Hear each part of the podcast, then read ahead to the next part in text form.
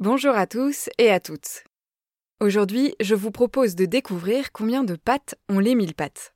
Le nom scientifique des mille pattes est myriapode. Ce mot vient du grec et signifie dix mille pieds. On dénombre aujourd'hui environ 13 000 espèces de mille pattes présentes sur tous les continents, dans des grottes, dans des forêts, sous la terre. Eh bien, parmi cette multitude de mille pattes, aucun n'a vraiment mille pattes, ni dix mille d'ailleurs. Les myriapodes ont tous un corps allongé, fait d'une succession d'anneaux. Chaque anneau porte une ou deux paires de pattes.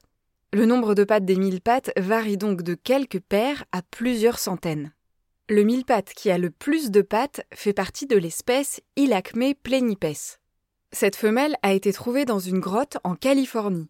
Les chercheurs qui l'ont étudiée ont compté 750 pattes accrochées à son corps long de 2 cm. Ça fait quand même plus de 160 pattes au centimètre.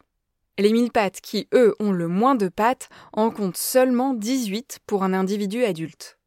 Les myriapodes sont rangés en quatre classes. Les diplopodes ont deux paires de pattes par anneau. Ils gagnent des paires de pattes à chaque mue, donc plus un diplopode est vieux, plus il a de pattes. Les scolopendres font partie de la classe des chilopodes. Ces derniers ont une paire de pattes sur chacun des segments de leur corps. Une fois adultes, ils présentent au moins 16 segments, donc au moins 32 pattes. Les symphiles et les poropodes, eux, regroupent de tout petits animaux, quelques millimètres tout au plus. Les symphiles comptent 11 à 12 paires de pattes et les poropodes 9 à 10 paires. Mais les pattes des mille pattes ne leur servent pas uniquement à marcher. Les diplopodes possèdent ainsi des gonopodes, des pattes modifiées en pattes reproductrices, utilisées par les mâles de l'espèce lors de l'accouplement pour transférer leur sperme chez la femelle.